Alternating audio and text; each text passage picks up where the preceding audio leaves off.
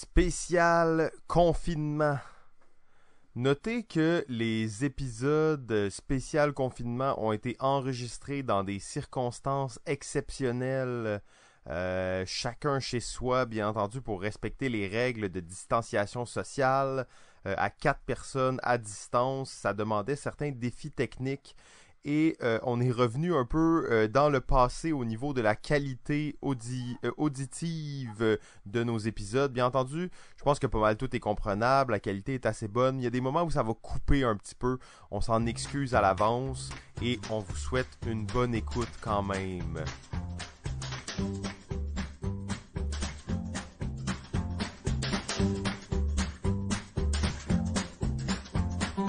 Bonjour tout le monde bienvenue à Balado Ludique, un podcast entièrement dédié aux jeux, plus particulièrement aux jeux de table et aux jeux de société.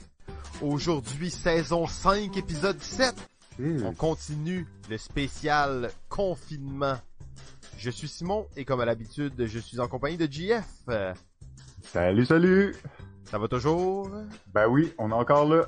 Confiné à fond la caisse et ben, bien entendu, c'est pas une surprise, mais on est toujours avec le seul et unique ludologue du Québec, Sylvain A. Trottier, ainsi que l'imminent académicien Sébastien Savard. Bonjour messieurs.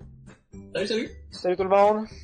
Donc on, on continue ça, le spécial confinement. On est là pour, euh, ben, bien entendu, vous faire vivre un bon moment pendant euh, l'isolement volontaire peut-être le sera plus volontaire au moment où vous écoutez cet épisode-là. Ce sera à suivre, mais euh, aussi pour nous faire vivre un bon moment. Donc on passe notre après-midi confiné à distance à parler de jeux et à sortir tout ça de notre système.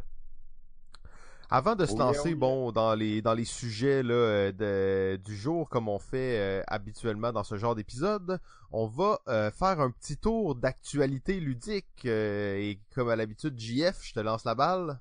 oui, l'actualité ludique, ça va être rapide, tout est annulé. Oh. voilà, c'est fait. D'ailleurs, aujourd'hui, c'était supposé être le bénévole ludique, hein. Ben, c'est ça, notre spécial trois, euh, trois épisodes d'un coup, c'est, c'est un plan B, en fait. Plan B. Pour, euh, remplacer ces événements-là. Mais écoute, euh, c'est euh, juste parler un petit peu justement d'événements. En ce moment, on n'a pas on a un petit peu un petit peu un flou là, sur ce qui va se passer cet été. on sait, bon ben Gen Con, ça s'en vient, c'est début août. Il y a aussi Origin un petit peu avant qui a lieu en juin. Donc, euh, tous ces événements-là, en ce moment, ils sont encore euh, planifiés, tout est beau. Euh, est-ce que ça va être le cas dans quelques semaines? Est-ce que, est-ce que ces événements vont vraiment avoir lieu? On va rester au courant, en tout cas, on va jeter un œil assez proche à, ces événements.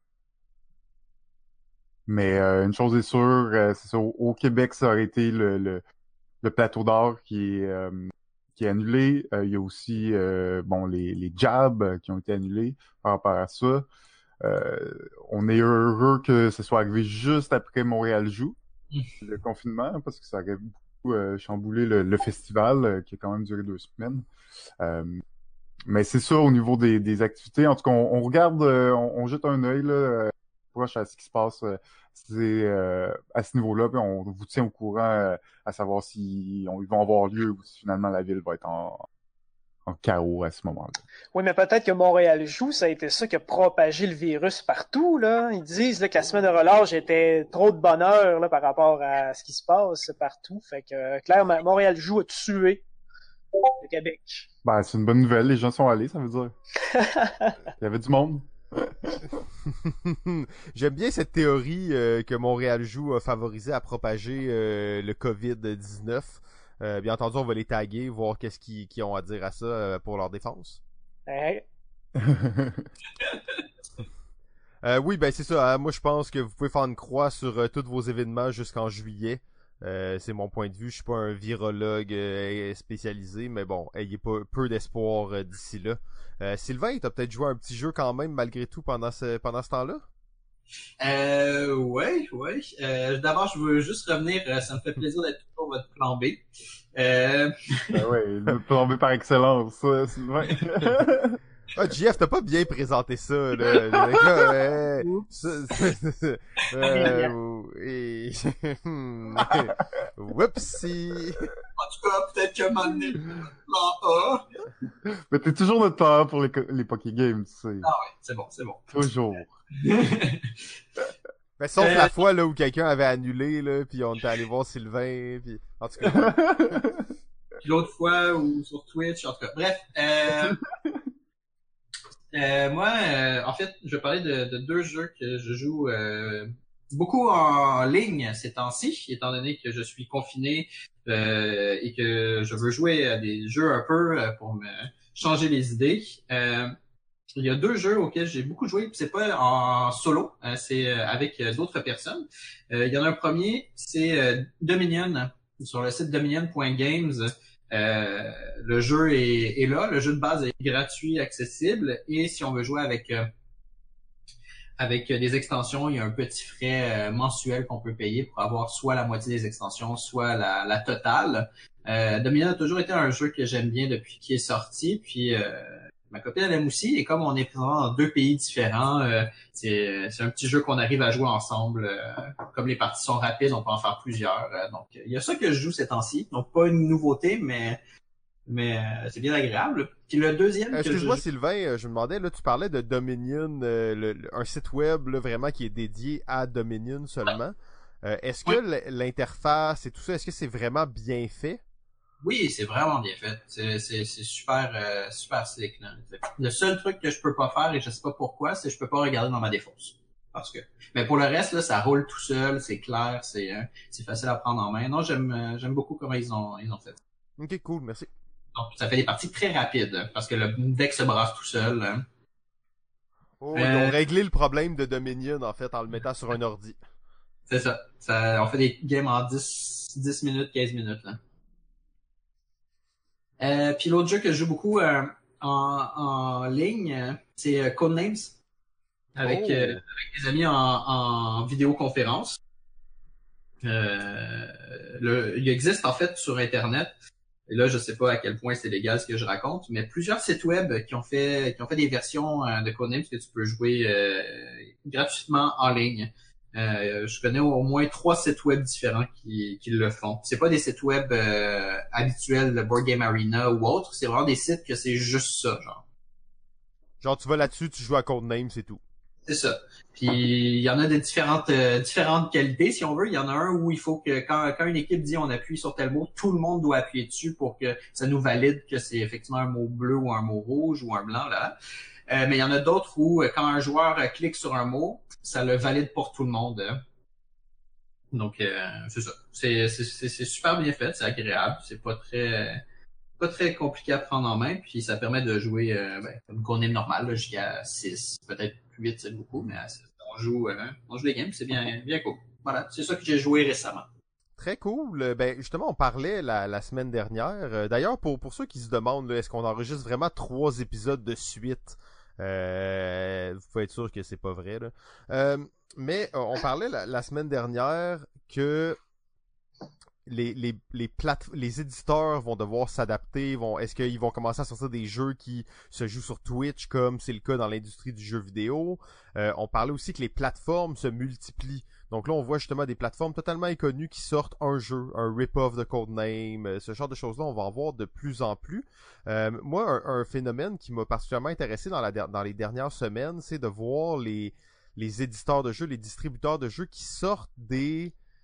Mais soit des versions justement print and play de leurs jeux ou des espèces de versions que tu peux télécharger, jouer en PDF, qui te donnent des trucs pour jouer à ces jeux. Mais le, le truc qui m'a le plus impressionné, en fait, c'est euh, Game a sorti un, petit roll and write, un petit jeu de, crayon imprimable hein, qui se joue avec quelques dés, je pense que c'est avec deux dés, euh, chaque euh, seulement, et euh, c'est un, ça s'appelle Rolling Realm. Donc on va le mettre en, en- en lien, bien entendu, dans la description de l'épisode. Et c'est un roll and write dans lequel tu, au début de la partie, tu as comme neuf plateaux, si on veut, un peu à la Dominion. Donc, on va choisir seulement certains plateaux sur lesquels on va jouer. Donc, on en choisit 3 sur 9. Et les plateaux, c'est tous des jeux de euh, Stonemeyer Game. Donc, on va jouer Tapestry Roll and Write, Site Roll and Write, Viticulture Roll and Write. C'est tous des mini, mini, mini euh, jeux euh, de, on roule un dé et on coche quelque chose sur une case en fonction du nombre de dés qui a été euh, du nombre qui a été roulé sur le dé. Euh, donc Rolling Realm, il est déjà rendu à la quatrième version depuis le début de la crise. Et là, ça on enregistre ça dans le passé, donc peut-être même il est rendu à la sixième en ce moment, parce que moi j'ai joué à la version 3 et là la version 4 est déjà sortie une journée plus tard. donc est-ce qu'on va voir justement les éditeurs qui vont se lancer dans des mini productions print and play juste pour garder leur leur marché actif, garder euh, leur communauté, euh, euh se garder dans la tête de leur communauté, montrer qu'ils sont compatissants dans, la crise, qu'ils veulent aider les gens. Euh, j'ai hâte de voir qu'est-ce qu'on va voir de ça. Donc moi, ça, je voulais vous parler de Rolling mm. Realms. Et Sébastien? Euh, ouais, moi de mon bord, peut-être que je pourrais parler du dernier jeu que j'ai fait en groupe là, parce que effectivement moi avec le, sinon je vais tomber dans le dans le mot interdit de jeux vidéo. Là. Euh, j'ai joué, euh, j'ai joué à Seven Continent.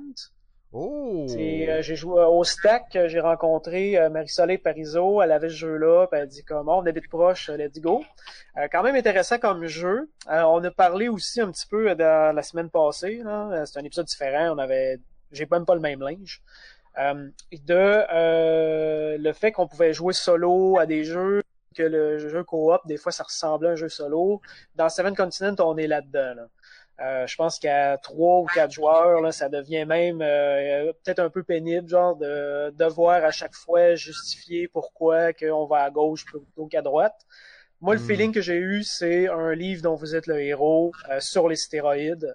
vraiment bien fait, bien, plein de bonnes idées. Euh, la liste des actions est assez euh, impressionnante. Au début, tu dis il y en a peut-être trop, mais finalement, il y en a rarement plus que deux à la fois, fait que ça revient pas mal au même. C'est juste que narrativement, il fallait qu'il y en ait beaucoup là, pour sembler un jeu de rôle. Grimper, sauter.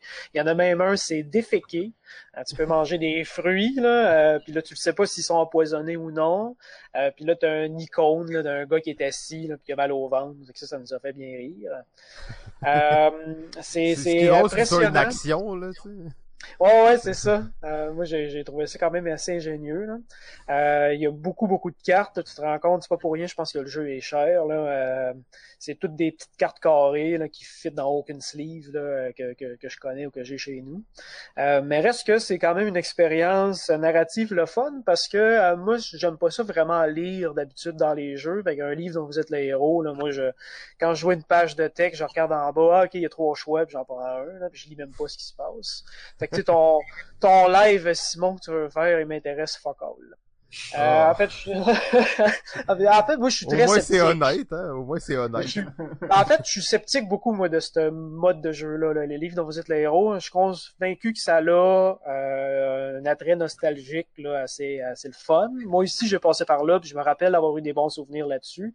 Mais je pense que c'est le genre de truc qui doit rester un souvenir, là, comme Atmosphere ou comme euh, d'autres jeux de notre enfance là, qui nous ont marqué. Mais... Là, tu parles de ça, mais moi, je, quand je parle de livres dont vous êtes le héros, je parle de ces, ces euh, on va dire, mettons, des fictions interactives mais modernes. Hein? Ah, Comme euh, Loup solitaire était euh, le, le, Monopoly de, de, notre jeunesse, eh bien maintenant c'est un, un, monde qui a évolué euh, de façon incroyable les fictions interactives. Hein?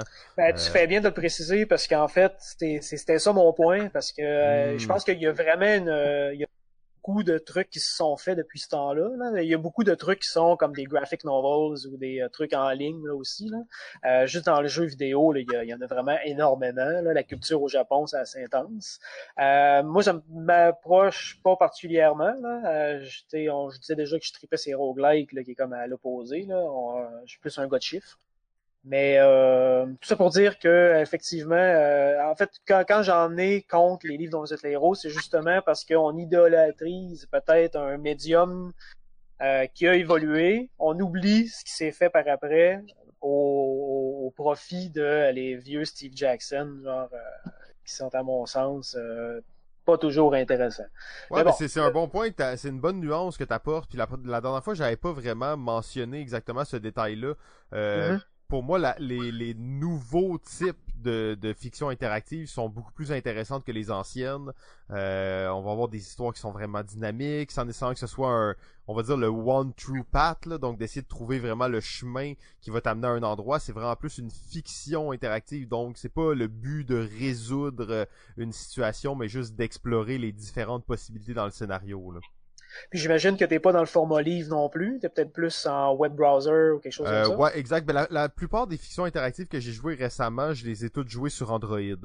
Euh, donc il y a une compagnie qui s'appelle Choice of Game qui en fait des excellents. euh, en fait une série, il y a une série d'ailleurs de cinq livres euh, sur les euh, qui qui qui, qui me m'a fasciné complètement. Je suis sur le point de la recommencer d'ailleurs prochainement. Euh, c'est une série sur les super héros, mais c'est probablement de tout l- univers fictif euh, confondu le- l'univers sur les super-héros que j'ai le plus apprécié, euh, toutes catégories confondues. Là. Ben, je pense qu'il y a un potentiel à ne pas voir que c'est un livre, ne pas voir les fils en arrière, là, Mm, La- cette espèce de magie-là. Là, euh, quand tu le sais pas que ton choix, euh, c'était pas vraiment un choix, mais quand tu le sais pas, ça, ça a un Oui. bon feeling pareil. Effectivement, c'est vrai. le format livre, là, on fait comme, ok, je vais revenir au premier paragraphe. Ouais, c'est plus difficile de. Ouais, c'est vrai. Non, le, le jeu vidéo cache un peu la, la, la mécanique derrière, puis ça rend le processus plus fluide, mais plus définitif aussi. Là. Bon, ben, je retire ce que j'ai dit. Je vais te regarder probablement ton stream. D'abord, ça a l'air très intéressant. Parce que j'ai eu du fun quand même à Seven Continent aussi. Fait que j'ai vu comme il y avait des, il y avait un attrait là-dessus. Fait que j'ai joué à ça, j'ai aimé. J'ai pas fini ma campagne pour les raisons qu'on sait. Mais voilà mon actualité. Cool, ben c'est un jeu qui, qui m'intéressait beaucoup, euh, que j'entends vraiment parler, mais que très peu de gens que je connais ont joué en fait. Ah! Donc, euh, ben, j'étais content d'en savoir plus. Euh, on va se lancer sans plus tarder dans euh, les sujets du jour. Encore une fois, on, les gens apportent des sujets. On n'a aucune idée de ce qu'ils vont nous parler ou presque. Et la personne qui apporte le sujet va animer, si on veut, euh, la discussion comme elle le veut. On va essayer de garder le, format quand même réaliste. Comme vous savez, on enregistre trois épisodes de suite ou non. Euh, mais on va quand même essayer de garder ça le plus euh, organisé possible et je vais laisser JF se lancer sans plus tarder sur les systèmes de jeu. Oui, alors oui, aujourd'hui je voulais parler de jeu Game System parce que euh, c'est quelque chose qu'on a beaucoup parlé, euh, si vous vous rappelez, dans les premiers épisodes de, de la saison, euh, lorsqu'on était au Stack Academy. Les wargames.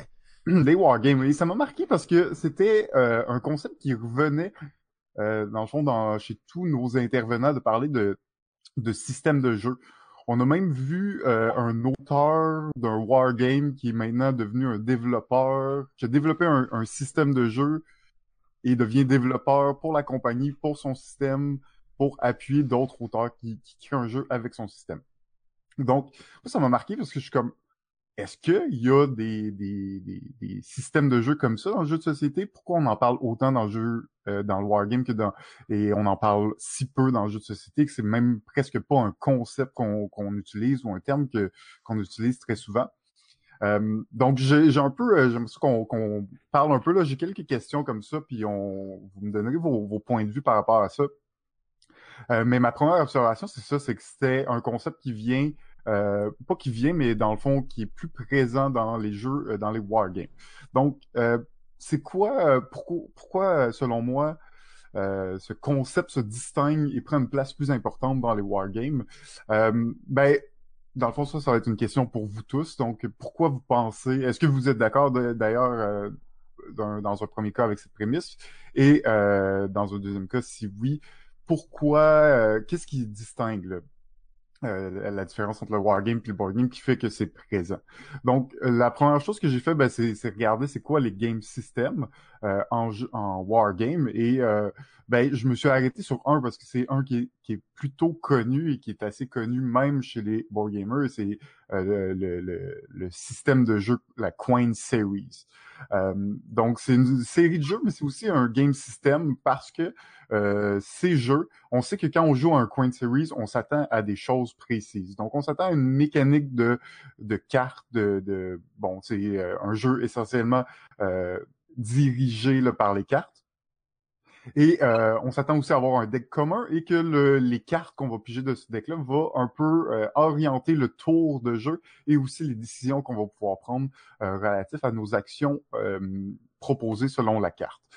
C'est aussi un système qui est extrêmement basé sur le, le, fait historique. Donc, c'est un système qui est modulable euh, selon la thématique qu'on veut utiliser. On peut le mettre dans, dans une thématique, mais on peut le mettre dans une autre thématique euh, et qui va bien marcher. Par contre, la Queen Series, ça vient de Counter Insurgency.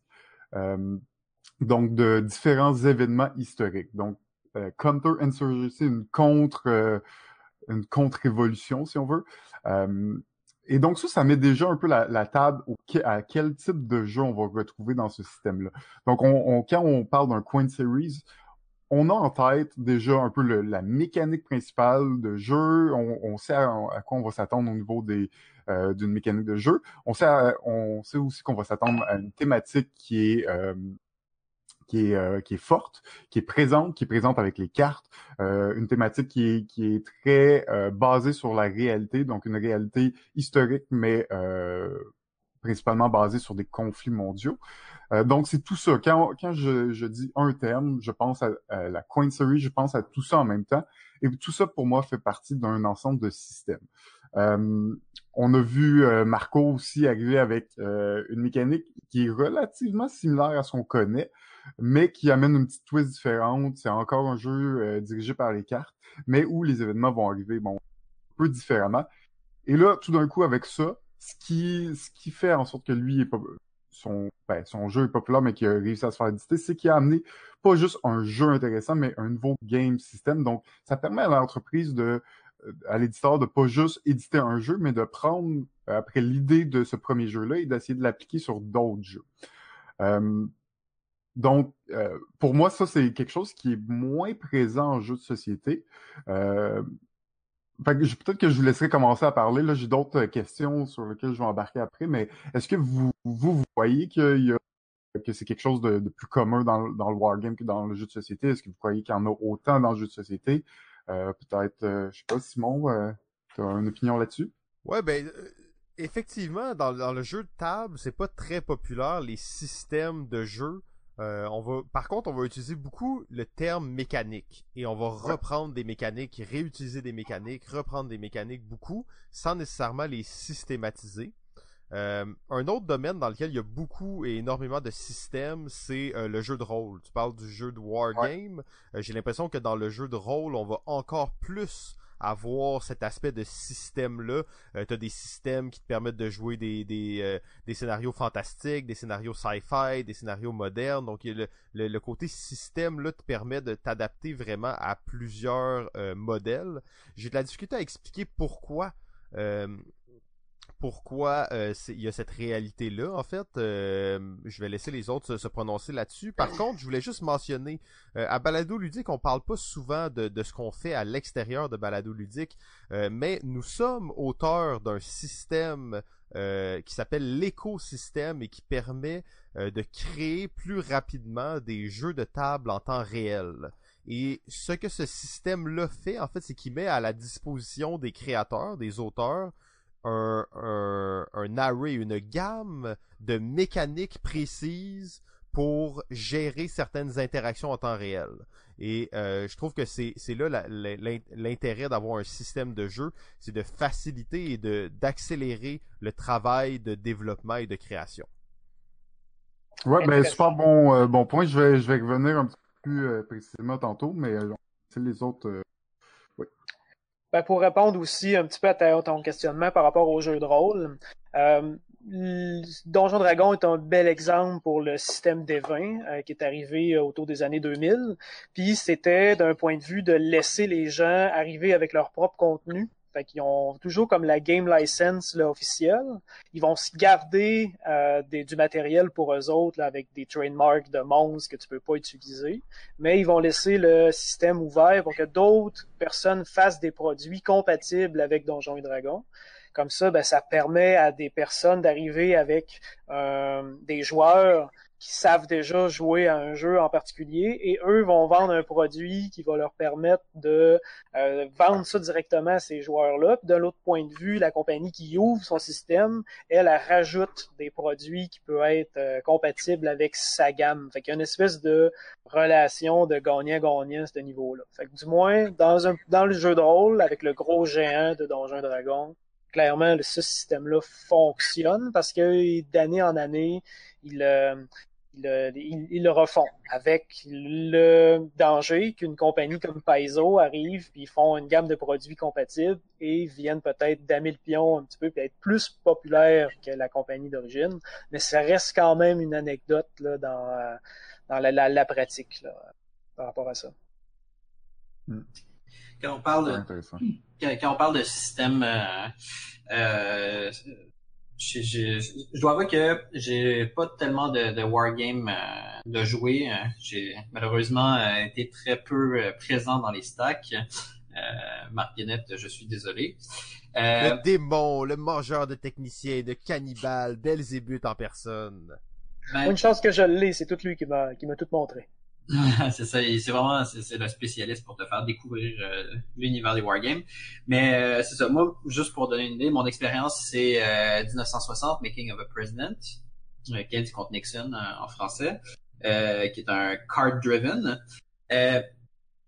je, je dois avouer que j'avais beaucoup apprécié le, ce système-là quand j'avais joué. Puis c'est par la suite que j'ai compris en fait que c'était un que c'était c'était pas en fait, un système pour moi, c'est quelque part entre une, une mécanique et euh, c'est comme une mécanique plus. Je sais pas comment le, le définir. C'est une façon de, de voir comment le jeu va être construit. C'est plus large qu'une mécanique, mais ça reste quand même euh, au cœur. Euh, c'est, c'est une façon de faire tourner le, le, le jeu. Mais ça m'a amené, on parlait de jeu de rôle, moi, à, à GURPS, donc, qui est un système de jeu de rôle. Euh, c'est un acronyme en fait pour Generic Universal Role Playing System. Puis tout ça, ça m'amène à une plus grande réflexion plus large. Qu'en est-il des, des droits d'auteur par rapport au système dans les wargames? Parce que pour les jeux de rôle, ben tu crées ton système de jeu de rôle, puis après tu peux y appliquer euh, le, le la thématique que tu veux. Donc, Donjon Dragon, c'est du euh, médiéval fantastique qui a appliqué, mais ce système des vins peut être ensuite utilisé pour autre chose. Euh, mais dans le cas du wargame, est-ce que est-ce que vous savez si euh, le, le, par exemple, on va parler des, des coins, est-ce que c'est détenu par une compagnie ou c'est tout le monde qui peut utiliser ce système-là? C'est une question que j'ouvre parce que je suis vraiment peu connaisseur. Je suis intéressé par la réponse aussi. Euh, j'aime mieux m'exprimer quand c'est des sujets que je maîtrise mieux. Euh, les coins sont vraiment intéressants, par exemple, mais moi, tout ce que j'ai vu, c'était GMT euh, qui avait le, la marque dessus. Ben, en fait, ça, appartient à, GMT, effectivement, et même que la plupart des coins sont tous designés par le même auteur qui est Volko Runke. Mm-hmm. Donc, tu sais, c'est comme, oui, c'est un game system, euh, sauf que c'est comme un auteur qui a un peu son, sa marque de commerce. Est-ce qu'on pourrait dire que euh, mettons euh, Rosenberg, euh, tous ces jeux utilisent le système que je sais pas c'est quoi le nom, mais qui est toujours un peu le même système qui est réinventé à chaque fois là. Ouais, c'est ça. Ben, ensuite, ensuite tu, peux avoir une patte particulière d'un auteur, hein, mais quand c'est vraiment un système, parce que par exemple, on reconnaît un Rainer Knizia souvent à certaines particularités, euh, des petits twists et des trucs comme ça. Mais c'est pas, il y a pas un système Nisia dans le jeu de société. Non, effectivement, euh, dans le jeu de société, c'est pas quelque chose euh, qui est. Puis en fait, j'arrive pas encore à, m'expliquer pourquoi. Peut-être parce que la plupart des jeux de société, et là j'essaie juste de, de, brainstormer, je suis pas certain de détenir la réponse là. mais tu sais, quand je pense mettons au Coin Series ou tout ça, c'est que c'est toujours dans le but de faire vivre une histoire précise aux joueurs. Euh, donc de faire vivre telle révolution, de faire vivre euh, un combat de vaisseau spatial, de faire vivre telle chose. Alors que dans le jeu de table, souvent les ça va être de faire vivre une certaine expérience et pas nécessairement de je sais pas, c'est, difficile à, à cerner, mais j'ai l'impression que le fait que la Coin Series, on en parle, c'est que elle peut être déclinée sur plein d'événements historiques qui sont tous un peu similaires, ont tous des patterns similaires, mettons. Ben, euh, moi, j'ai aussi une piste là, de, de réponse à ça. Euh, pourquoi c'est plus présent dans les wargames et dans les... Euh, ce qu'on ce qu'on peut dire, ben moi ce que je vois c'est c'est quoi le pourquoi le joueur joue à un jeu de rôle, pourquoi le joueur joue à un wargame, pourquoi le joueur joue à un jeu de société? On s'entend que dans la plupart des cas, les gens qui jouent à des wargames, qui les intéresse, c'est oui, le jeu, jouer à bon jeu avec des bonnes mécaniques, tout ça, mais c'est de, de, de, vivre une expérience qui est de qui est une expérience généralement euh, militaire, politique, sociopolitique, euh, historique. Et qui, historique et qui, ben c'est ça, qui met en scène des événements historiques réels qui sont basés sur des, des événements historiques réels. Donc, tu as une notion d'histoire qui est super importante dans le wargame. Et euh, c'est, à mon avis, ça, c'est une des raisons qui fait en sorte que t'as pas besoin, tu sais, dans, le jeu de société, on dirait que tu es toujours obligé d'avoir une nouvelle mécanique. Euh, toujours euh, obligé d'aller plus loin, d'amener quelque chose, une petite twist de différent, de révolutionner un peu ce qui existe en termes de mécanique, de pousser la limite de ce qui existe, donc d'innover toujours à ce niveau-là. Alors que dans, dans le wargame, pas que les systèmes n'évoluent pas, au contraire, il y en a souvent des nouveaux, puis ça évolue. Par contre, le, le centre du jeu, c'est plus à comment le, les mécaniques de jeu, donc le game system, réussit à faire valoir l'expérience que les joueurs sont venus chercher, c'est-à-dire une expérience qui est plus historique qu'elle est euh, mécanique ou euh, euh, basée sur la compréhension mm. mécanique d'un de, du système de jeu actuel. Euh, leur, leur plaisir à eux, c'est de découvrir la thématique par le jeu plutôt qu'à découvrir le game system par le jeu. Donc, donc, dans un premier temps, ça permet plus facilement de rentrer dans un jeu parce qu'une fois que tu connais ce système-là, c'est plus facile de, donc de, de, de jouer à d'autres jeux avec le même système. Mais ça te permet d'avoir une expérience complètement différente parce que la thématique, elle est complètement différente et ces mécaniques en soi vont être relatives à, la thématique. Mais en fait, tu as mentionné un point, puis ça m'a comme euh, fait une genre d'illumination. Au début, je parlais d'un système qui rendait le travail du designer plus simple. Euh, ce qui est vrai d'une certaine façon, mais en réalité, euh, quand on pense, mettons, à un Coin Series, combien il y a de règles de pages, tu penses, dans un Coin Series? Il y en a beaucoup. C'est écrit petit aussi. On est dans les 40, Il y en a beaucoup. Ouais, mais tu sais, 40 pages, euh, tu sais, pas avec des, des pages complètes avec des exemples, euh, des beaux graphiques. Non, non, des pages à la GMT bien compactes. Bien compactes. Quand on pense à un, un, jeu, un jeu de rôle, euh, tu sais, un manuel de jeu de rôle, là, euh, on en a pour 300 pages, puis après, t'as tout, as tous les manuels, tu sais, euh, secondaires, additionnels qui se rajoutent et, là, ça m'a comme fait cliquer, puis je suis en train de lire la description de la Coin Series, et ils disent là-dedans, ok, la Coin Series, c'est un système, blabla, vous jouez à un jeu, ben directement après, vous venez d'apprendre un jeu qui est vraiment massif, là, on s'entend, là. Mais directement après avoir joué un Coin Series, bang, tu prends un autre Coin Series, et tu viens de, tu peux rentrer dans le jeu vraiment rapidement. Mm. Il y aura les petites particularités, mais essentiellement, le jeu va être le même.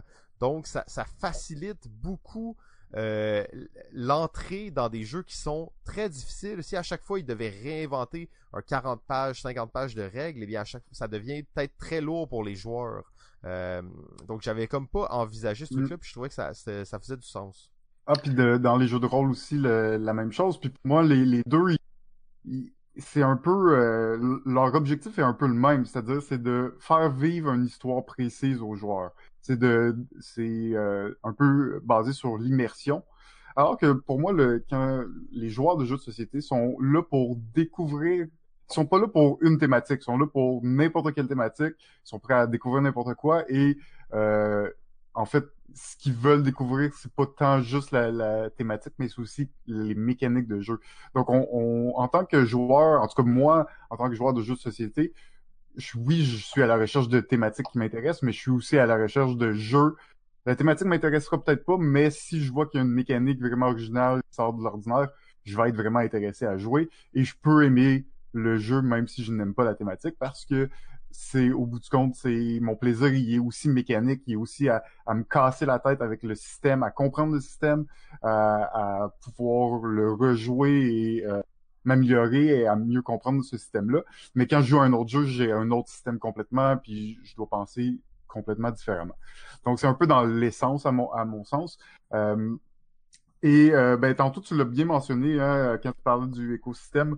Dans le fond, pour moi c'est ça que propose un, un game system, c'est un ensemble de mécaniques euh, un peu fixes euh, qui utilisent qui utilisent donc des, concepts déjà connus qu'on qu'on va pouvoir juste on va dire ok ben dans ce type de jeu-là, quand on se déplace, généralement, c'est on fait telle action.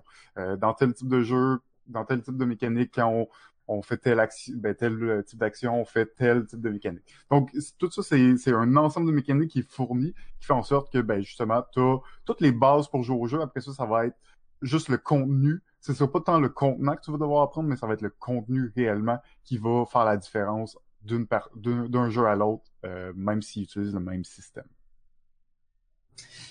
pendant, pendant que tu discutais de ça, j'ai essayé de réfléchir un peu. Est-ce que dans le jeu de société, on a un peu cette même chose? Puis j'ai vu deux trucs. Il y en a peut-être d'autres euh, qui pourraient se rapprocher à des systèmes. Euh, j'ai pensé d'abord à Unlock. Ouais. Euh, hmm. Parce, parce qu'au final, tu tous les scénarios ont chacun leur petit twist, mais, mais le, le, cœur du jeu, c'est tout le temps le même fonctionnement.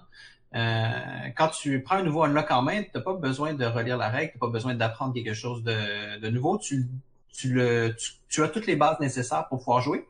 Puis les scénarios sont faits par des personnes différentes, mais tout le temps par la même maison d'édition.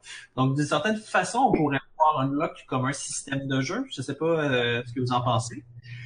Oui, je suis d'accord. Et je pense, je pense qu'il y en a des systèmes de jeu dans le jeu de société. C'est juste qu'on en parle un petit peu moins. Et c'est peut-être un petit peu moins commun, mais en effet, euh, Étant est un, un bon exemple. Et, parce que souvent, moi, les exemples que j'avais en tête, j'étais comme, ah, ben, mettons, le, le, le Crossroad System de, de Dead of Winter. Je suis comme, ah, ben, ça, ça, pourrait être un game system. En même temps, il n'y a aucun autre jeu qui l'utilise. Fait T'en es-tu un? Ah, ok, Unlock, ben oui, bon, c'est la même compagnie. Il n'y a pas d'autres compagnies qui se sont mis à l'utiliser, mais euh, ça reste qu'ils ont quand tu fais euh, 12, 20, je sais pas, ils sont rendus à combien de jeux, là, mais 14 jeux avec la même mécanique grosso modo. On s'entend qu'il y a certains unlock là, qui ont des petites mécaniques de plus ou il y a des trucs qu'il faut euh, qui changent un peu dans le gameplay, mais généralement la tout le temps la même. L'autre que j'ai vu, euh, c'est euh, les LCG. genre moi je joue je joue à Arkham, hein, Arkham Horror, le, ouais, ouais, ouais tu sais, c'est toujours la même base. Quand on achète un nouveau pack de scénarios et tout ça, c'est tout le temps la même base qui est là, mais à chaque scénario, ils vont aller chercher des petits trucs différents. Mais ton cœur, la façon que le jeu fonctionne reste la même. Puis tu peux jouer n'importe quel pack dans n'importe quel ordre. Tu pourrais, tu sais, tu peux faire comme nous on le fait, c'est-à-dire qu'on joue vraiment dans l'ordre pour faire tous les scénarios et tout ça. Mais tu peux vraiment jouer le truc de façon déconstruite. Puis ce système-là est issu d'un autre jeu du même auteur qui est euh, euh, Lord of the Ring. Euh, donc de cette façon, on a là un, système. C'est juste qu'on on l'a pas nommé particulièrement système. En tout cas, mhm. c'est pas les deux les deux exemples qui me sont venus à l'esprit quand j'essaie de réfléchir. Est-ce qu'on a des, des, des, façons de faire fonctionner un jeu qu'on peut voir répliquer euh, et qui et qui a une notion de euh, j'ai gagné, euh, je connais déjà le jeu, donc mon apprentissage du nouveau va être réduit d'énormément. C'est peut-être l'impression que j'ai peut-être par rapport au système Coin de ce que vous en expliquez. Mm. Moi, j'aurais peut-être rajouté euh, Colon de Catane là-dessus. Colon de Catane, il y a une version Game of Thrones. Fait que, tu sais, on reprend mm. peut-être euh, le, système de Catane. Pandémie, on en a sorti quelques-uns, je pense aussi. un à Rome, je crois, que j'ai pas essayé. Euh, fait que je pense qu'on pourrait quand même voir ça, un, parallèle là-dessus.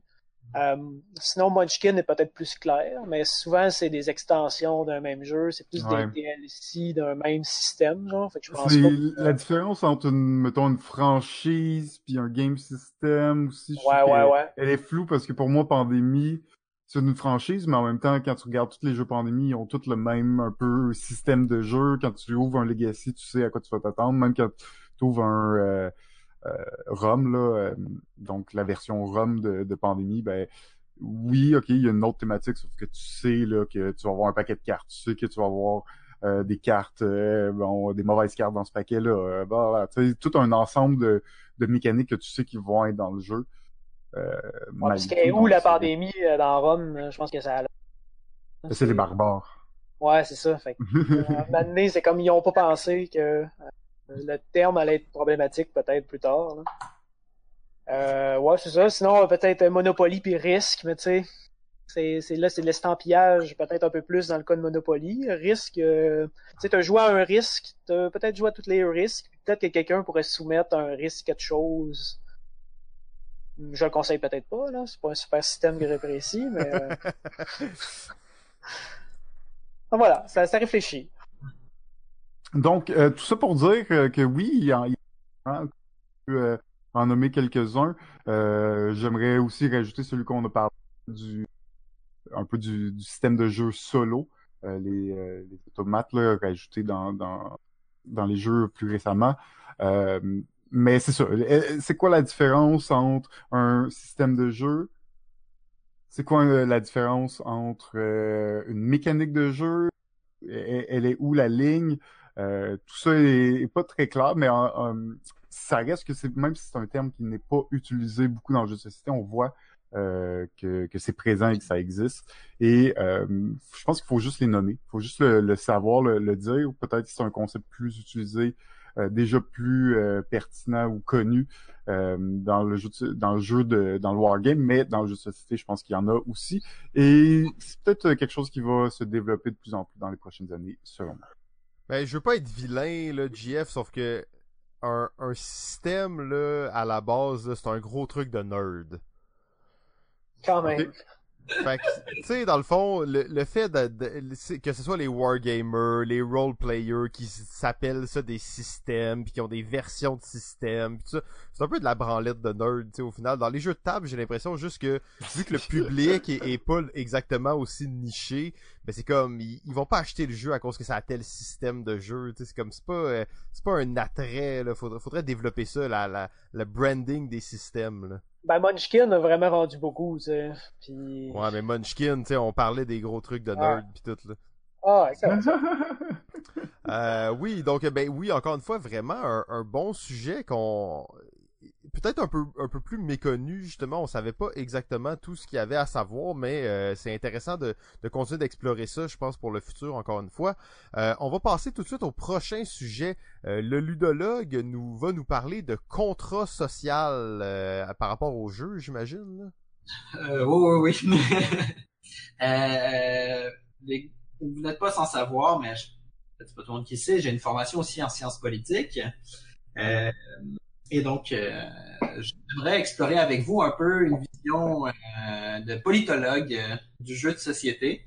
Donc, euh, ce que je vais faire, c'est que je vais lancer un peu des, des trucs, puis euh, je vous fais confiance pour qu'on roule ça ensemble comme sujet. Donc, le contrat social, là, je vais devoir faire un petit peu le, le, le, contrat social, c'est l'idée, en fait, que la société et l'État sont issus d'un contrat entre les humains. Euh, c'est une vision de la, de la société de la politique qui est relativement récente dans l'histoire euh, dans l'histoire humaine, qui est en fait que euh, qui a été en fait développée principalement par euh, trois penseurs, même s'il y a beaucoup plus de gens qui, qui ont réfléchi. Euh, Rousseau, peut-être que vous avez déjà entendu parler, euh, Hobbes et euh, Locke. Donc les trois ont amené des façons particulières de voir le contrat social euh, dans sa relation État-société. Là, vous allez vous dire, mais de quoi il parle? Où est-ce qu'il s'en va avec ça? What the fuck? ben, en fait, c'est parce que quand on joue à un jeu de société, qu'on s'assoit on se oh, Excuse-moi, tous... Sylvain, on a, on a perdu un peu ta dernière phrase. Je vais te laisser euh, la reprendre. Bon. Quand on s'assoit tous euh, autour de la table pour jouer à un euh, jeu de société, on admet tous, au moment de, de commencer la partie, qu'on va euh, se soumettre à un ensemble de règles, de contraintes, de normes. En société, c'est la même chose. Comment est-ce que notre société fonctionne? Elle fonctionne parce qu'on se soumet tous à un certain nombre de contraintes, de règles, de normes. Euh, ces, ces règles-là sont définies par euh, la Constitution, par exemple, par les lois, mais aussi par des euh, mœurs, par des choses qui sont correctes de faire et pas correctes, sans être non plus des choses qui sont euh, légiférées.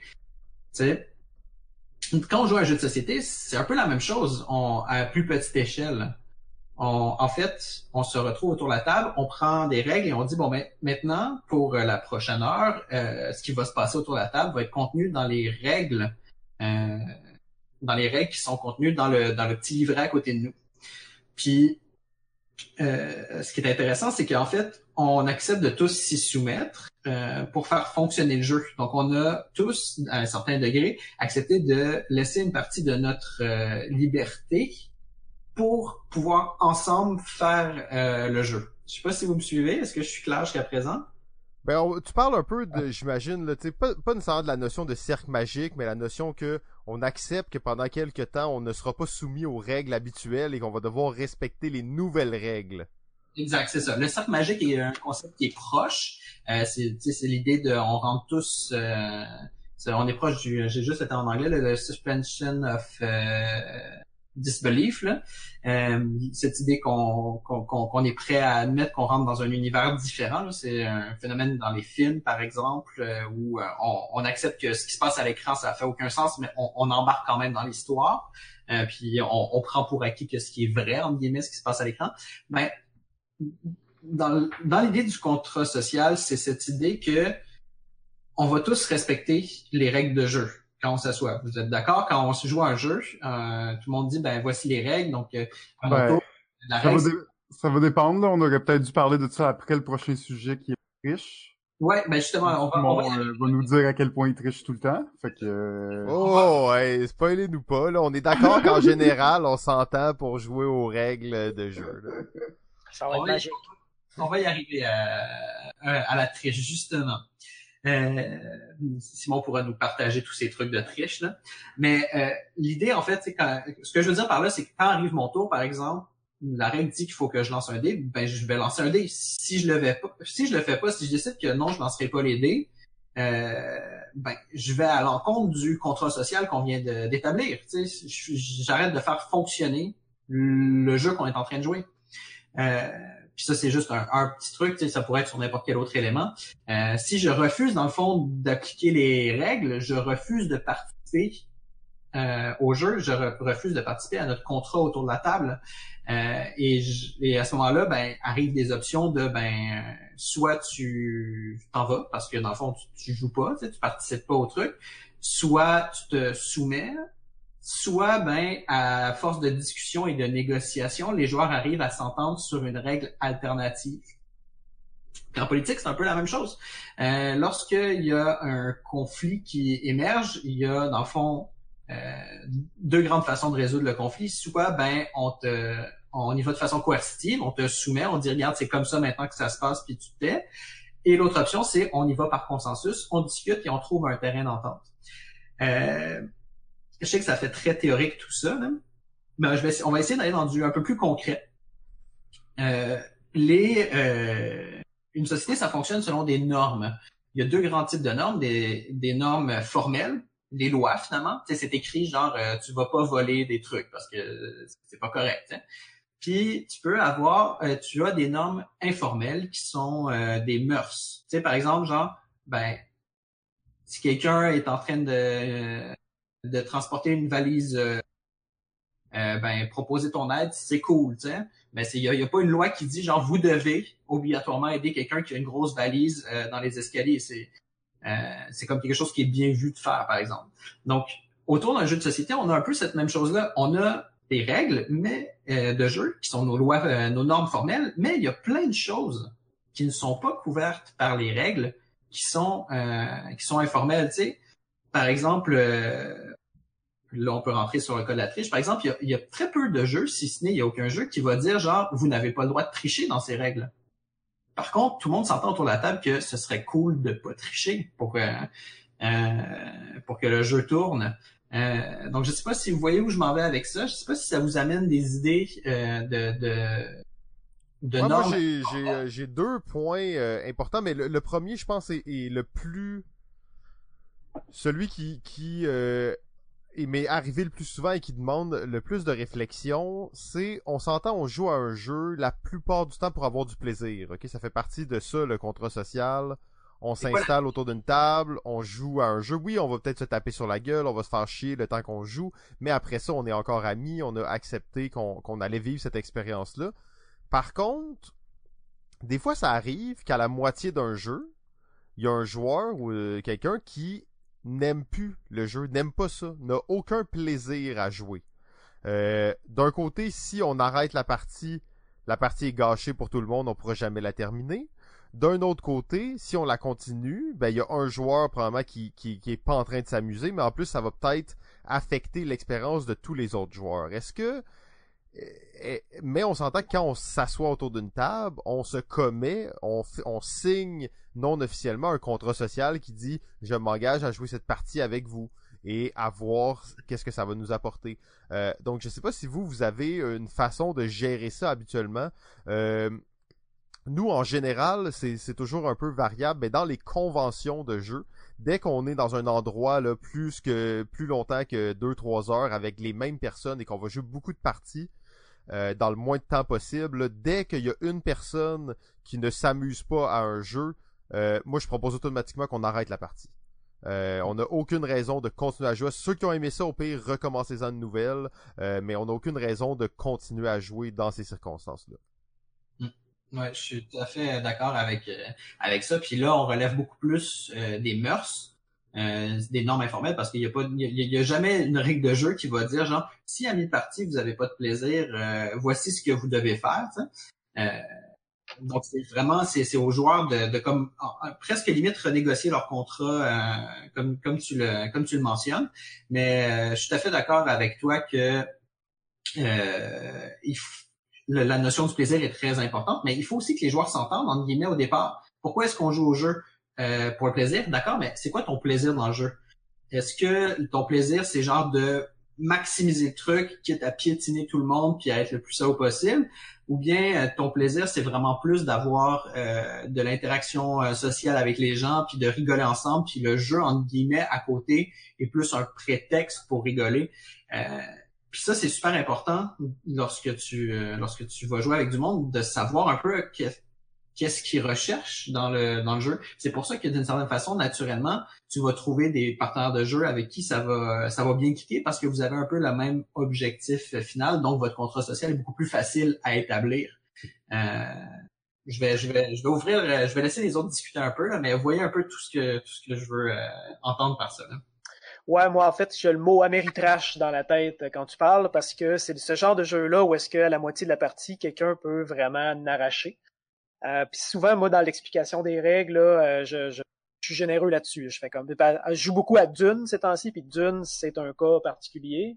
Puis je leur dis que là, on s'engage dans quelque chose qui est long. Ça se peut que vous n'arrachiez toute la partie. Surtout votre première partie, partie qui peut durer quatre heures parfois. Fait faut que vous essayiez de garder le sourire tout le long. J'avertis que ça peut faire mal à l'ego, ça peut, mais la plupart du temps, ça va bien parce que comme tu l'as souligné, je me, je, je, je, m'entoure de gens qui connaissent cette espèce de contrat social là, comme tu l'appelles.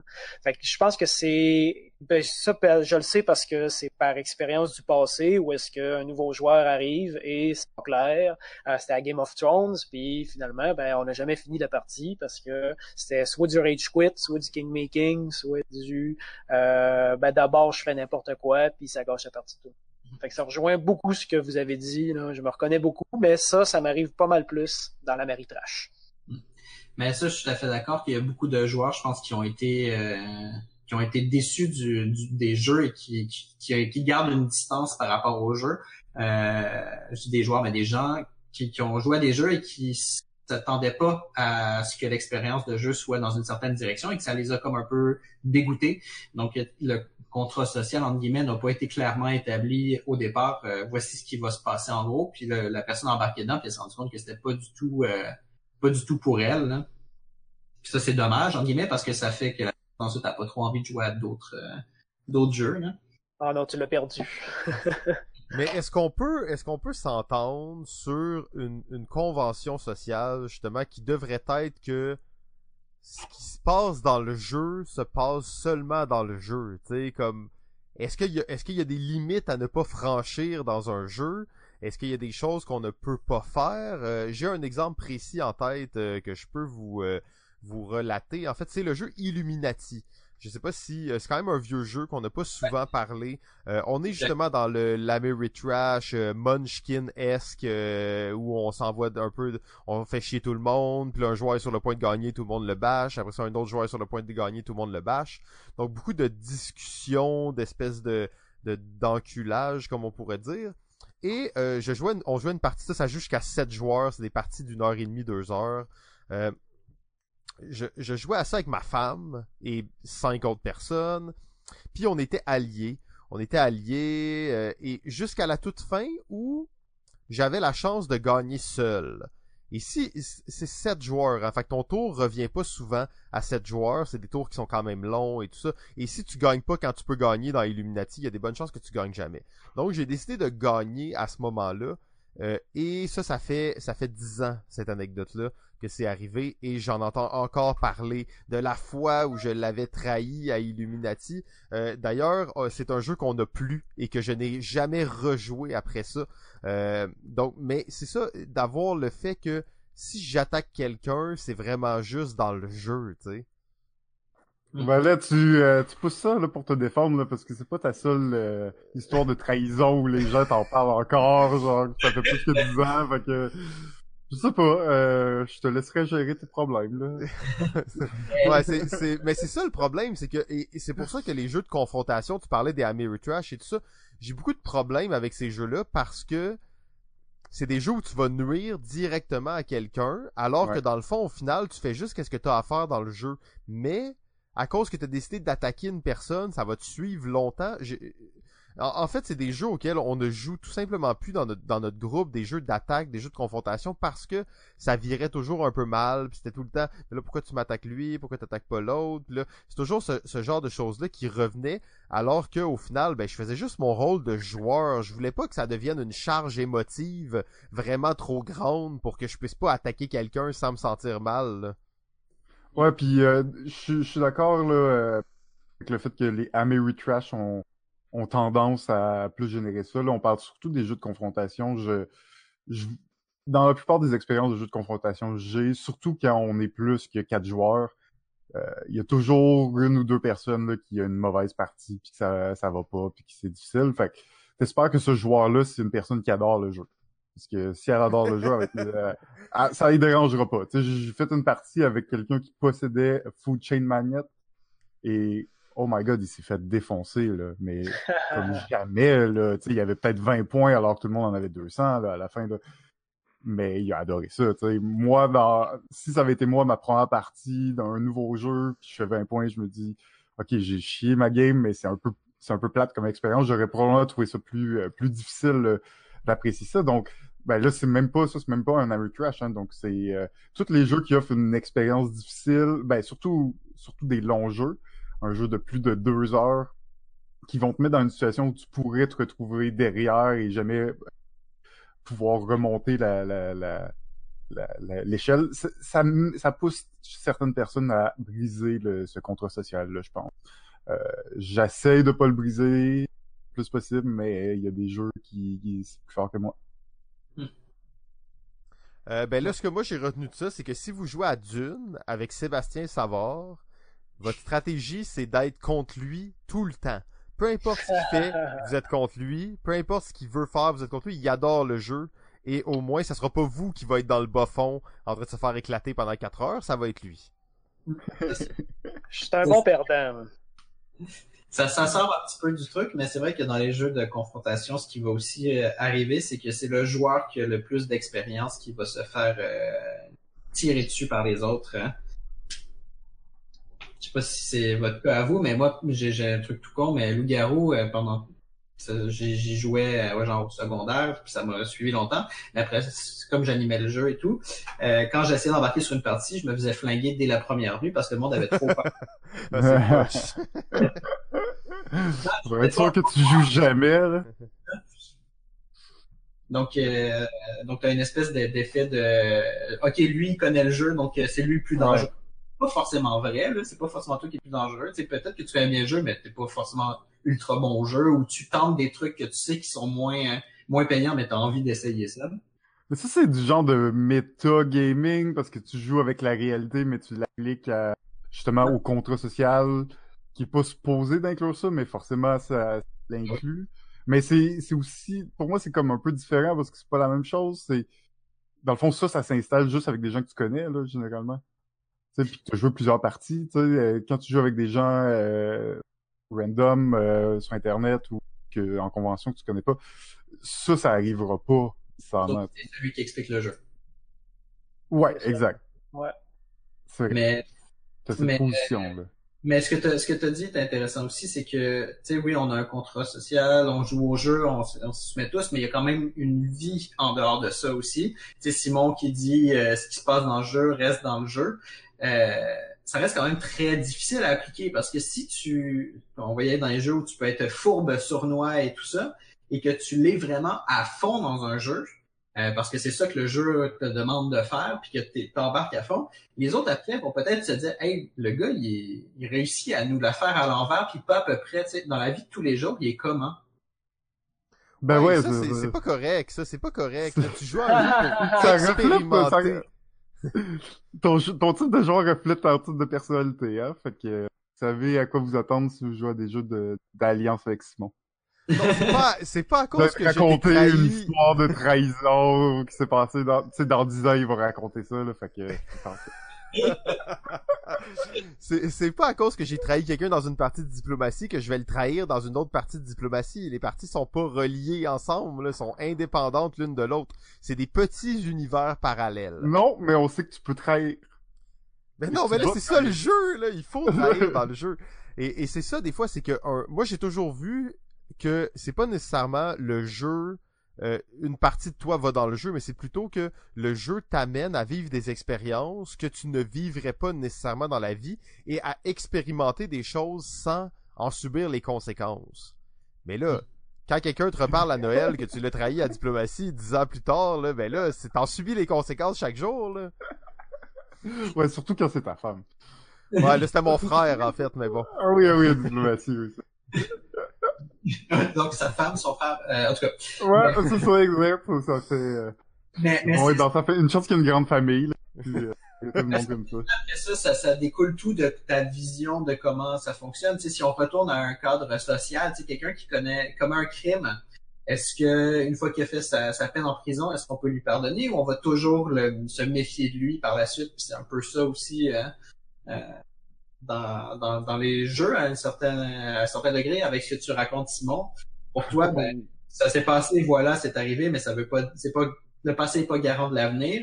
Alors que il y en a d'autres, ben, si tu as, si tu as fait ça, tu peux toujours le refaire. Donc, à quel point est-ce qu'on peut, euh, est-ce qu'on peut te faire confiance? Puis ça, c'est des, c'est des questions vraiment de comment est-ce qu'on envisage euh, le fonctionnement de notre société et comment est-ce qu'on considère que l'individu euh, agit dans cette société comment est-ce que la société euh, fonctionne avec cet individu. Euh, rapidement, Thomas, Thomas Hobbes, ce qu'il dit, c'est l'être humain par nature, il est mauvais, dangereux. La société est là pour le contrôler, puis assurer la sécurité de tous ses membres. Et s'il y a un membre qui, devient une menace, il faut, le retirer. Ça, c'est une vision. Euh, puis il n'y en a pas une qui prime sur l'autre. Malheureusement, c'est des façons de, de concevoir la société et ça se reflète aussi dans les jeux. Comme, comme on le voit, il y a Simon qui, qui se défend encore aujourd'hui que ce qu'il a fait, c'était purement c'est dans le jeu, puis c'est pas, il est pas de même dans la vraie vie. Mais ça le suit quand même. hein. Effectivement, ça me suit quand même. Et là, c'est dommage parce que le prochain sujet va probablement pas aider ma réputation. non, non, non. Ouais, tout à fait. Ben, On aurait, euh, on aurait dû le placer avant. mais- ben, en fait, on va faire le pont avec ça, justement. Si, à moins que quelqu'un ait autre chose à ajouter, je sais pas. Hein. On te laisse faire la transition, Sylvain.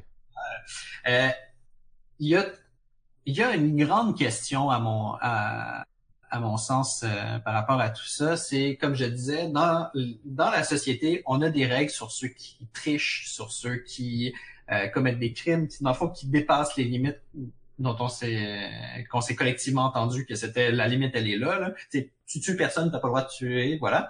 Euh, dans un jeu de société, il n'y a pas une y a pas une seule règle dans les livrets euh, ou très très très rarement, il va falloir qu'on sorte des exemples parce que j'en ai pas où on dit genre tricher, t'as pas le droit. mais tout le monde s'entend que ça va être ça. Mais ensuite, qu'est-ce qu'est la triche? Et euh, ça, c'est une question super intéressante. Euh, puis je vais laisser euh, prendre la relève là-dessus. C'est quoi la triche pour lui? Moi, j'ai beaucoup de choses à dire après. Ben là, merci beaucoup pour pour ce, sujet intellectuel quand même assez relevé. Je pense que ça va prendre encore une fois, comme tous les sujets qu'on a apportés dans ce confinement, beaucoup d'autres séances de discussion pour continuer de les approfondir, continuer de raffiner euh, les théories là-dessus. Euh, je ne prétends pas aujourd'hui répondre à qu'est-ce que la triche, euh, mais on va parler effectivement de triche dans le jeu. Et ben, Sylvain, peut-être que lui pourra nous éclairer sur qu'est-ce que la triche, mais on va commencer ça comme suit. Donc, la triche dans le jeu de société et même dans le jeu en général. Euh, moi, quand j'étais jeune, je jouais à des jeux vidéo. Dans les jeux vidéo, il y avait des cheats. C'était cool les cheats. Euh, il y avait plein de modes de cheats, plein tu pouvais activer tous les personnages d'un coup. Même qu'à un certain moment, ils ont sorti quelque chose qui s'appelait le Game Shark. La Game Shark. Il y avait ça, il y avait ça au Nintendo, même au NES, ça s'appelait le Game Genie tu mettais ta cassette là-dedans, c'était un adapteur pour ta cassette, tu mettais ça dans ta console et tu avais un livre avec plein de codes que tu pouvais faire, plein de cheats que tu pouvais activer, vie infinie, plus de balles, des grosses têtes, tous les personnages, tout ce que tu voulais. Donc la triche, là, ça c'était une triche euh, commerciale, institutionnalisée. T'achetais le module pour tricher. Euh, donc euh, tricher, ça date... oui, ok, bon, bien entendu, les gens trichent depuis vraiment longtemps. Je vais pas dire ça date pas de guerre, mais la triche, tout le monde a triché ici. Vous avez toutes fait des cheats. Euh, toutes fait des cheats sur votre console. Même, mais je recule un peu plus loin. Quand j'étais jeune et je jouais aux cartes avec mes grands-parents, euh, je me rappelle que mon grand-père, il, se faisait tout le temps accuser de tricher aux cartes. Est-ce qu'il trichait pour de vrai? Est-ce qu'il trichait pas? Je le sais pas, mais il se faisait tout le temps accuser de tricher. Mais tout le temps, là, c'était systématique, les vieux jouaient aux cartes puis ils trichaient. C'était connu. Euh, donc, est-ce qu'il trichait pour de vrai? Est-ce qu'il trichait pour de vrai? Moi, je pense qu'il y en avait quand même quelques-uns qui trichaient pour de vrai. Euh, et là, mon, ma chronique aujourd'hui, c'est pas de parler est-ce que c'est bien, est-ce que c'est mal, euh, tout ça. C'est moi, je vis dans un autre monde. En fait, c'est de vous apprendre comment bien tricher. donc, je pense que ça va être une... je pense que ça va être pas pire. Ah ouais, ça va vraiment aider ta réputation. Ouais, ouais, c'est ça, exact. le but, c'est pas de tricher de manière frénétique là, pour gagner par 200 points, vous allez vous faire pogner ben trop vite. C'est juste de se donner un petit edge. Euh, de se donner là euh, une petite variante, quelque chose comme ça. Si en fait t'es sûr de pas gagner, triche pas. Ça vaut pas la peine parce que ça, tu vas tu vas devenir un suspect. Tu peux faire de la petite tricherie de pratique, expérimenter des techniques, tout ça, mais essaye pas de tricher pour gagner. Euh, rappelez-vous un dicton très important une victoire sans tricher n'est pas vraiment une victoire. Euh, le, le, point le plus important de la... On peut le... avoir le... C'est magique. Euh, euh c'est une citation. Euh, on va continuer. On va continuer. Je, comprends quand même l'attrait. Oh euh, la chose la plus importante dans la tricherie, surtout dans les jeux de table, c'est de pas se faire prendre. Euh, J'ai lu des des centaines de commentaires sur BGG comment les gens gèrent les tricheurs. Euh, ça va de on lui coupe les mains à on y parle plus jamais, mais 99% du temps, ça résulte dans le fait que vous ne pourrez plus jouer avec ces gens-là, ils vont plus vous inviter à jouer. Donc évitez de vous faire prendre, c'est vraiment la chose la plus importante. Par contre, tricher, c'est, et là vous disiez que mes citations viennent de nulle part, on va y aller avec une, une citation de Sun Tzu, donc qui a écrit lors de la guerre, c'est pas rien, mais euh, on va y aller en anglais. All warfare is based on deception.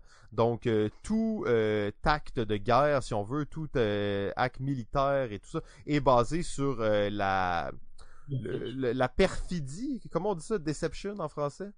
La tromperie peut-être? Ouais, la tromperie, exactement. Donc, euh, penser un peu à l'extérieur de la boîte ne peut que vous aider.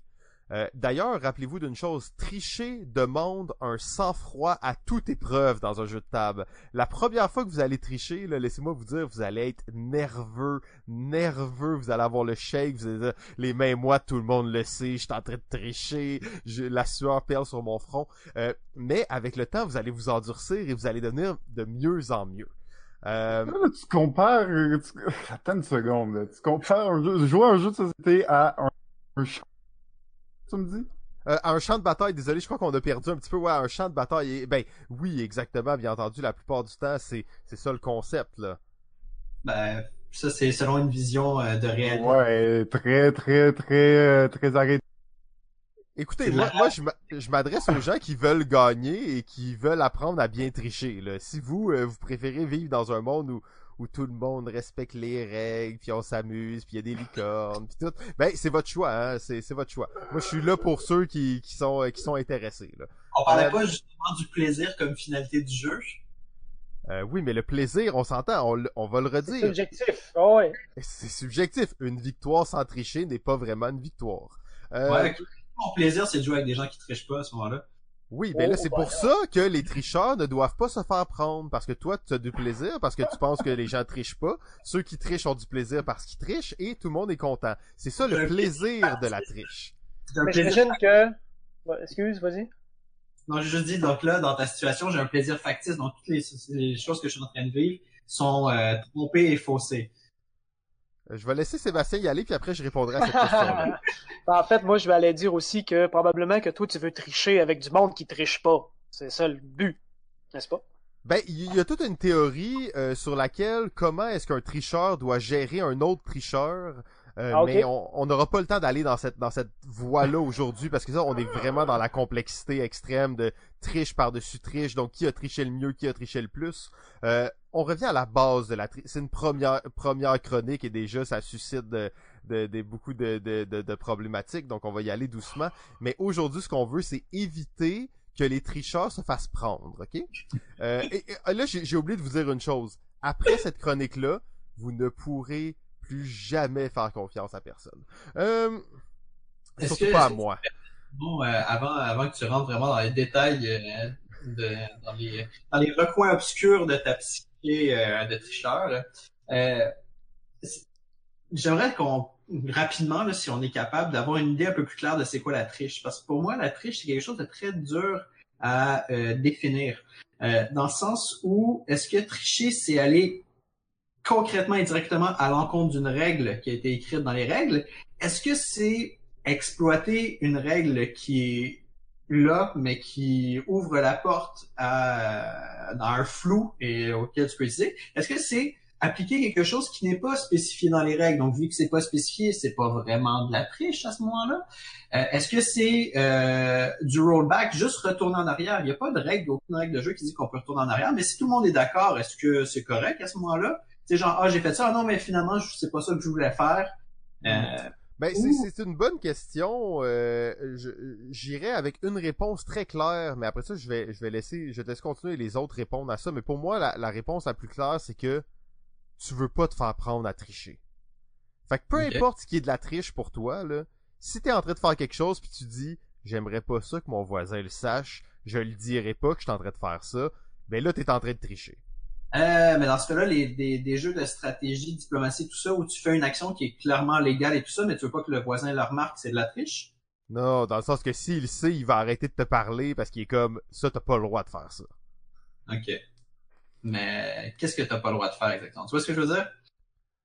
Euh, oui, ben en fait, euh, oui, oui, je, je, vois très bien, mais après pour moi, ça, ça, ça reste, je vois la question, mais je trouve que c'est un peu euh, un peu de la branlette intellectuelle, dans le sens que profiter d'un loophole dans le jeu, tout le monde le sait que c'est pas de la triche. Faire quelque chose qui est pas écrit dans les règles, mais que c'est clair que t'as pas le droit de le faire, c'est de la triche.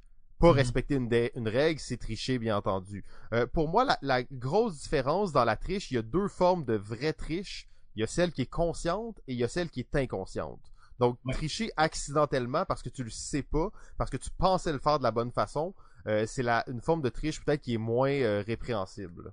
Si tu t'en rends compte a posteriori et que tu dis ah ben je vais le taire, est-ce que c'est plus de la triche à ce moment-là? Ben là tu commences à être dans le bon dans le côté obscur de la force et tu marques des points. ok. Euh, je vais juste faire un mini mini crochet très très rapide avant de te laisser continuer. moi, il y a quelque chose qui me qui, qui me qui m'agace, c'est les jeux qui disent dans lesquels tu as le droit de tricher. parce que c'est pas vrai, parce que la règle a dit que tu as le droit de faire cette action-là. C'est vrai que ça, c'est un, un, bon point, effectivement. C'est toujours moins le fun de tricher quand t'as le droit de tricher. Mm. Euh, effectivement, d'ailleurs, on parlait d'Illuminati. Euh, Illuminati est un jeu qui dit clairement dans les règles qu'il y a une variante pour permettre la tricherie. Mais ils vont vraiment la définir. Ils vont dire, tu as le droit de contrevenir à toutes les règles qui sont écrites dans le livret. Mais si tu te fais prendre, ben, t'as une pénalité. Ouais, à ce moment-là, est-ce que c'est une triche ou c'en est pas? Ben non, c'est pour les softs, ça, là. Euh, ben, je laisserai peut-être quand même euh, euh, JF et euh, Sébastien juste enchaîner brièvement sur le- la question que tu as posée. Donc, qu'est-ce que la triche? Moi, j'ai ma définition, elle est quand même assez arrêtée, mais ça veut pas dire que eux, ils sont, ils sont dans le même état d'esprit que moi là. Je pense que les, la triche marche mieux dans le jeu de table que dans le jeu de rôle. Parce que là, un- on parlait de contrat social tantôt. Euh, là, ça va vraiment décevoir tout le monde que euh, t'as pas vraiment t'as, fait. euh, En fait, ce qu'on voit souvent, c'est tricher au dé. Mais en même temps, c'est-tu si grave que ça dans le jeu de rôle? C'est l'histoire qui prime. Fait que là, euh, il y a le, principe aussi en jeu de rôle des, euh, de fudger les dés qu'on appelle, là. le, fameux écran du maître de jeu. Il y a même des règles formelles qui incitent le maître de jeu à tricher euh, pour le bien commun. Si on... Fait que là, c'est différent que dans ton cas à toi. Parce que je partage quand même, je, suis capable de comprendre il est où le, le, sentiment d'euphorie, genre de réussir à gagner une partie en trichant. Je suis convaincu qu'il y y a un truc intéressant là-dessus. Euh, mais ça peut quand même entraîner des problèmes, euh, notamment, ben, on le soulignait là, avec le fait que ben là, c'est moins intéressant de gagner une partie pour les autres. J'ai l'impression que il y a peut-être un facteur où est-ce qu'il y a juste la personne qui triche qui a vraiment du fun. Fait que là, il y a peut-être un rapport, peut-être, je sais pas, égoïste ou de droite là-dessus. Euh, mais euh, parce que je pense vraiment tricher là dans ton c'est, voler de l'argent Monopoly, c'est avancer de points de victoire sans que personne le regarde, c'est euh, payer quelque chose de moins cher parce que tout le monde fait son keep-up tout le temps. Je vois que tu connais, tu connais quand même pas mal de trucs de base, c'est bien. Euh, Ce qui est le fun, c'est de gagner en étant comme j'ai été le plus wise que les autres, mais en trichant, c'est j'ai aussi été plus wise que les autres, mais le mot wise est à définir. Fait que ah, je me branle intellectuellement en ce moment. Mais euh, mais c'est intéressant, c'est intéressant. Mais clairement, le, jeu de rôle a d'autres euh, préoccupations qui sont différentes. Ça, ça c'est sûr. Ouais.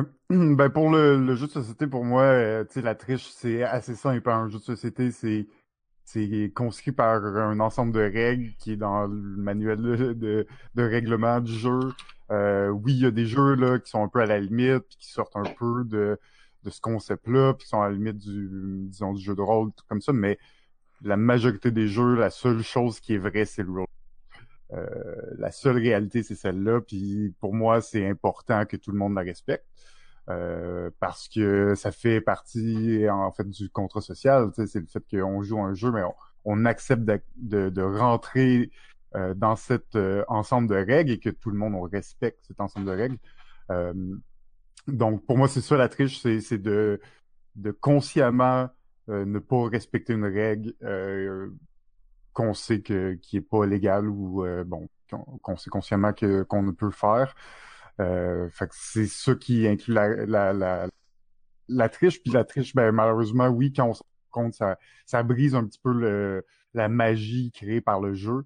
Euh, parce que c'est l'histoire, ou, contrairement à un jeu de rôle, ben l'histoire, c'est c'est pas ce qui prime dans le jeu de société, c'est euh, c'est euh, dans, le fond de maîtriser le système, de ma- maîtriser l'ensemble de- des règles, puis de réussir euh, le mieux possible dans cet ensemble de contraintes-là. Donc, si tu ne respectes pas l'ensemble de ces contraintes, ben ça brise un petit peu le contrat social et la raison pour laquelle même on, joue à un jeu de société tout en.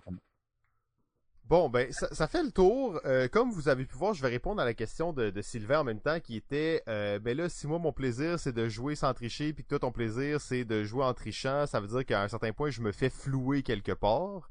Euh, et là, JF qui nous dit, le plaisir, c'est de faire le mieux possible selon le système défini et tout ça. Vous voyez que ces gens-là sont là juste pour gagner. Ils sont pas là pour avoir du plaisir. Non, non, c'est trop pas vrai. C'est Euh, Et, Mais non, c'est une question rhétorique de ma part. C'était pas forcément. Euh. Donc maintenant, on va aller dans le vrai vif du sujet et vous voyez comment ces gens-là sont fragiles émotionnellement et à quel point c'est important de ne pas se faire attraper à tricher. C'est pas pour vous, c'est pour eux. Faites-le pour eux. parce que là, s'ils se rendent compte que vous trichez, ils auront plus de plaisir. Donc, faites vraiment attention à pas vous faire prendre. Euh, le, le premier truc pour euh, mieux tricher, c'est de dire que tu triches. OK?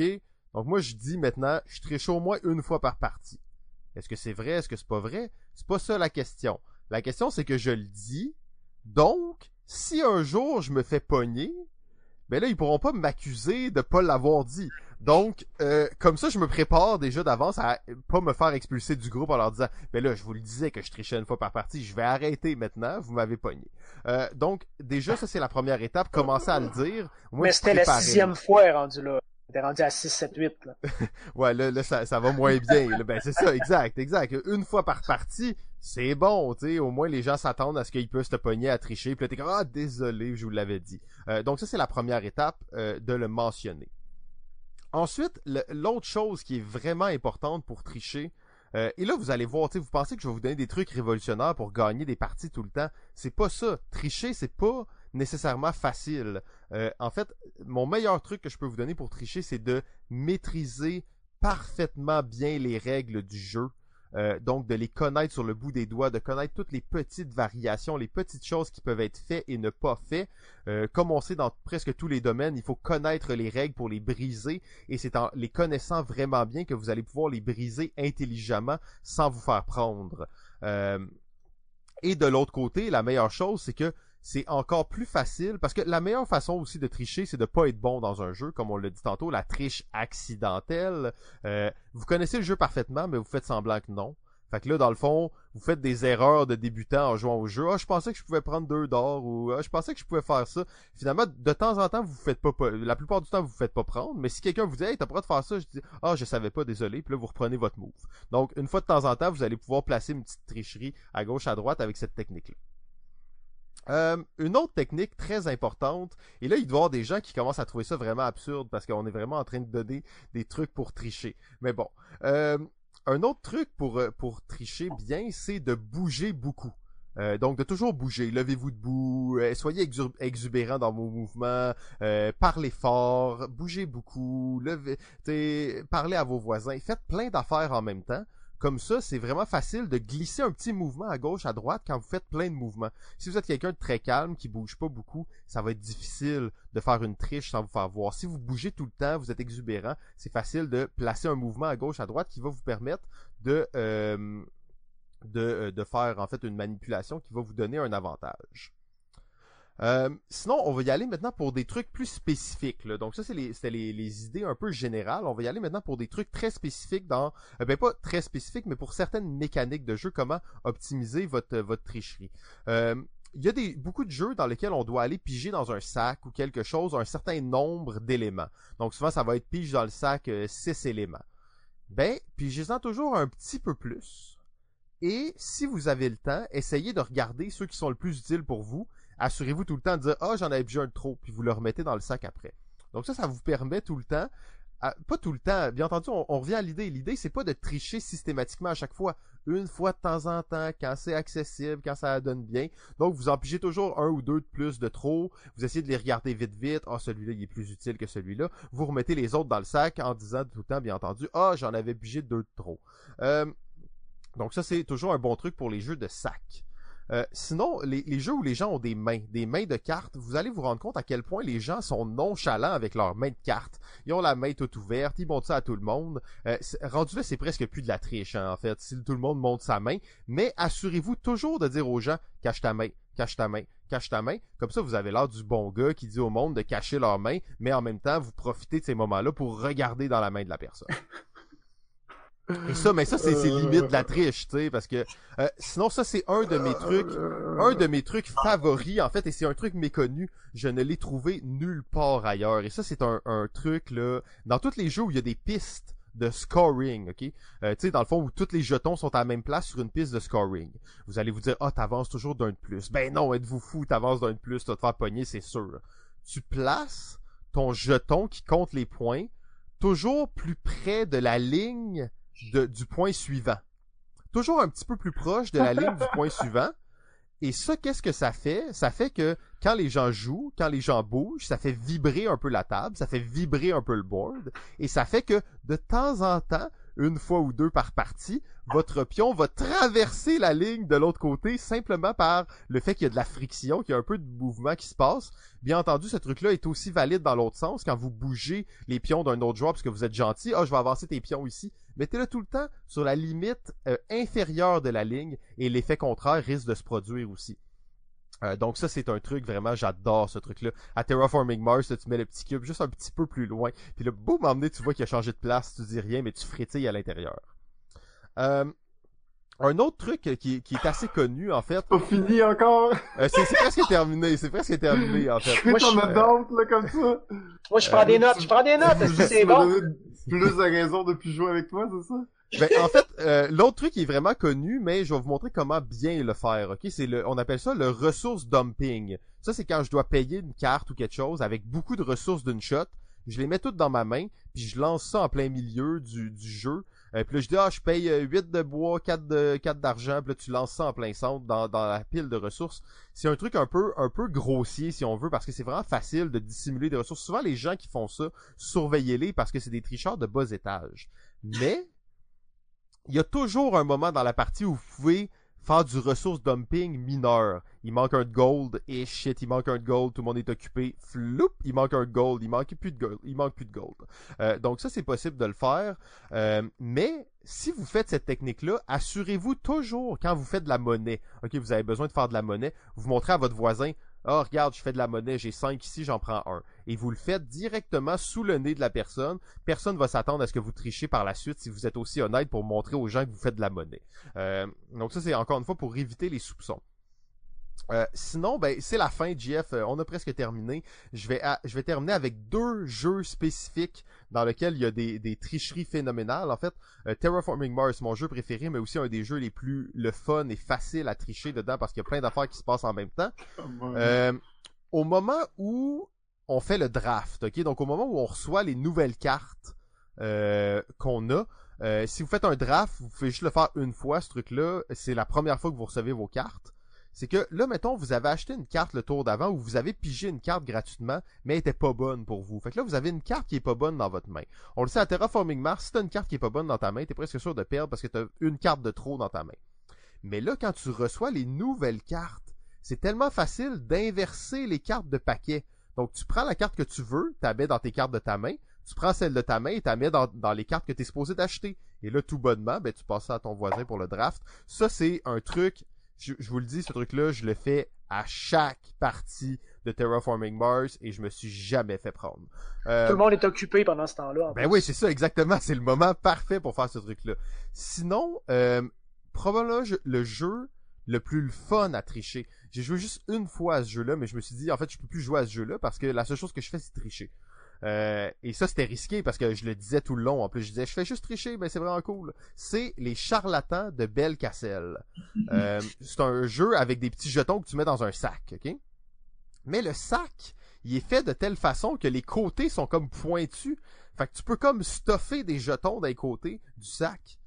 Et c'est pas une triche qui est parfaite, tu sais, comme tu sais que à gauche t'as tes jetons blancs, à droite t'as les oranges puis les bleus, au centre t'as les autres. Fait de temps en temps tu vas piger celui que tu veux, de temps en temps tu vas pas piger celui que tu veux, mais tu réduis euh, ton pourcentage, euh, tu améliores en fait ton pourcentage d'efficacité dans la pige en faisant ce que j'appelle la gestion du sac. Et pour de vrai, pour moi, ce jeu-là, sans cet aspect-là, n'était pas très intéressant. Mais à cause de ça, j'étais très très emballé par le jeu.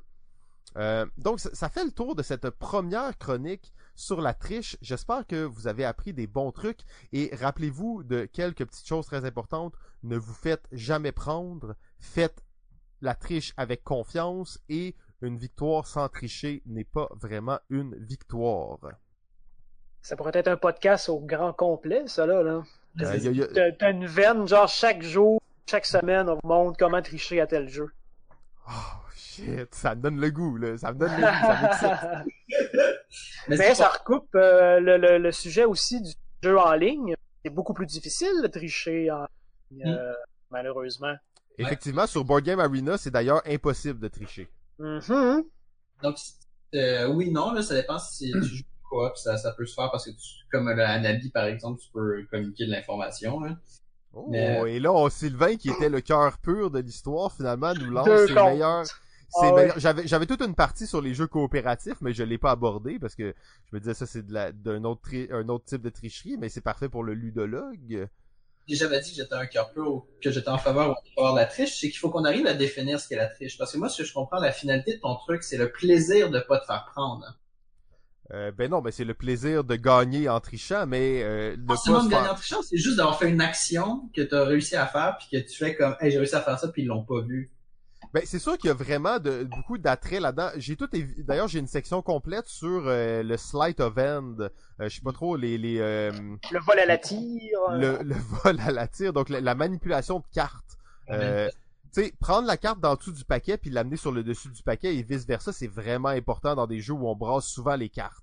Euh, J'entrais pas dans les détails, je voulais me garder de la matière pour les autres fois, mais moi j'ai appris quelques techniques de brassage de cartes exactement pour ces situations-là. Donc tu vois la carte du dessous du paquet, t'es en train de jouer à un draft, et j'aimerais bien ça la piger au prochain tour. Flap flap, tu brasses ça et sur le dessus du paquet, ah, la première carte que je pige c'est celle-là. Quel hasard. Mais encore là, c'est toujours circonstanciel parce que tu regardes en tout ton paquet discrètement. Si c'est la bonne carte, tu fais le truc. Donc, c'est toujours une façon de bien doser les choses.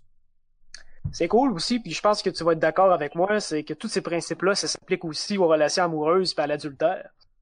Euh, ben, on s'entend que euh, moi, je, je reviens au fait, je, je reviens au fait que les, les jeux, écoute, euh, les, les jeux sont faits pour se pratiquer à la vraie vie. Ah! Oh my god! Là, on parle, Oh on parle my pas God. nécessairement de, de tricher sur, euh, sur l'amour, là. On parle euh, d'être habile dans la façon dont on va se comporter face à certaines situations. Ok. Ah, je peux pas Ok. croire qu'on a parlé de ça. Je peux pas croire. Euh, ok, c'est euh, fini, c'est, euh, c'est, c'est, Rap, là, c'est le temps, là, ça fait 10 minutes, là. ouais, ouais, mais c'était un sujet quand même Ah vaste non, qui, qui avait beaucoup Ah, de, de choses à, à dire là-dessus. Euh, c'était, c'était difficile de, de simplement là, euh, s'arrêter là. Euh, mais oui, ça, ça fait le tour de, de la chronique. Ça fait aussi le tour de notre deux, deuxième épisode confiné. Euh, sur ce, Sylvain, Seb, encore une fois, un énorme merci pour votre participation à cet épisode-là. Toujours le fun. Merci beaucoup. Et ben, on, on se retrouve la semaine prochaine, bien entendu, pour un autre spécial confinement. JF, on a-tu des Yes. petites annonces à faire pour la fin? Euh, comme à l'habitude, euh, suivez-nous sur Facebook, euh, Instagram et on a un Patreon, vous encouragez. Ben oui, un Patreon, absolument. Et comme à l'habitude, et jusqu'à ce que le confinement volontaire se termine, nous allons être sur Twitch à expérimenter avec le médium du jeu analogique dans un modèle de streaming virtuel. Donc, euh, c'est à suivre. On continue nos expérimentations à ce niveau-là.